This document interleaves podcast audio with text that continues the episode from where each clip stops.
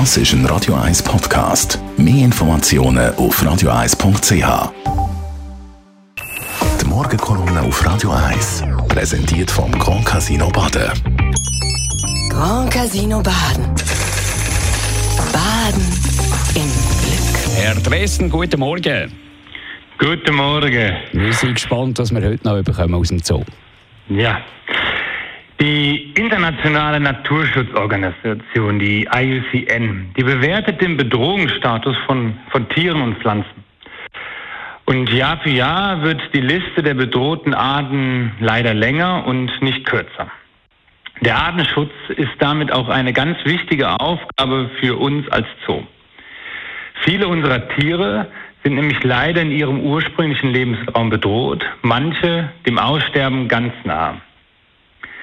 Natürlich können wir als Zoo nicht eine globale Arche Noah sein und die Millionen von Tierarten erhalten. Aber die bedrohten Tiere, die bei uns in Zoos leben, die tragen zum Erhalt der Arten bei. Moderne wissenschaftlich geführte Zoos arbeiten nämlich europaweit und manchmal sogar global ganz eng zusammen, um von den bedrohten Tieren Reservepopulationen aufzubauen.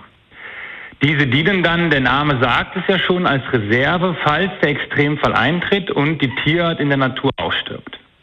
Wenn wir Menschen weiterhin so stark in das globale Gleichgewicht eingreifen und der Biodiversitätsverlust so vorangeht, werden Jahr für Jahr immer mehr Tierarten von der Ausrottung betroffen sein. Die Reservepopulationen in Menschenhand können dann auch wieder zur Wiederansiedlung der Tiere dienen. Bei uns in der Leversavanne im Zoo Zürich leben neben vielen anderen Tieren zum Beispiel auch die Säbelantilopen. Leider gibt es Säbelantilopen nur noch in Zoos. In der Natur sind sie ausgerottet. Und zum Glück gibt es jetzt seit kurzem wieder Bemühungen, Säbelantilopen aus menschlicher Obhut in Afrika anzusiedeln. Häufig läuft dies aber nicht so einfach ab wie jetzt in dem Beispiel, denn Wiederansiedlungen sind sehr kompliziert und sehr zeit- und kostenintensiv.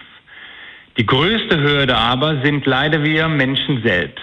Denn für viele bedrohte oder sogar ausgerottete Arten gäbe es genügend Tiere in Zoos, um sie wieder anzusiedeln. Nur leider fehlen die Flächen, fehlt die Natur vor Ort. Denn der Mensch ist überall und die geschützten Lebensräume in Nationalparks reichen dann nicht aus. Und so bleibt es uns häufig nur übrig abzuwarten und dafür zu sorgen, so viele bedrohte Arten wie möglich bei uns in Zoos zu beherbergen. In der Hoffnung, dass wir als Gesellschaft, nicht nur hier in der Schweiz oder Europa, sondern weltweit, das Verhältnis von Mensch und Natur irgendwann wieder in den Griff bekommen.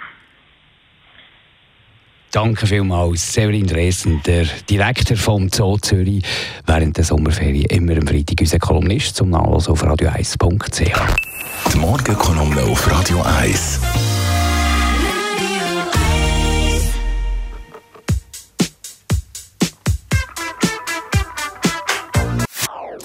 Das ist ein Radio 1 Podcast. Mehr Informationen auf radio1.ch.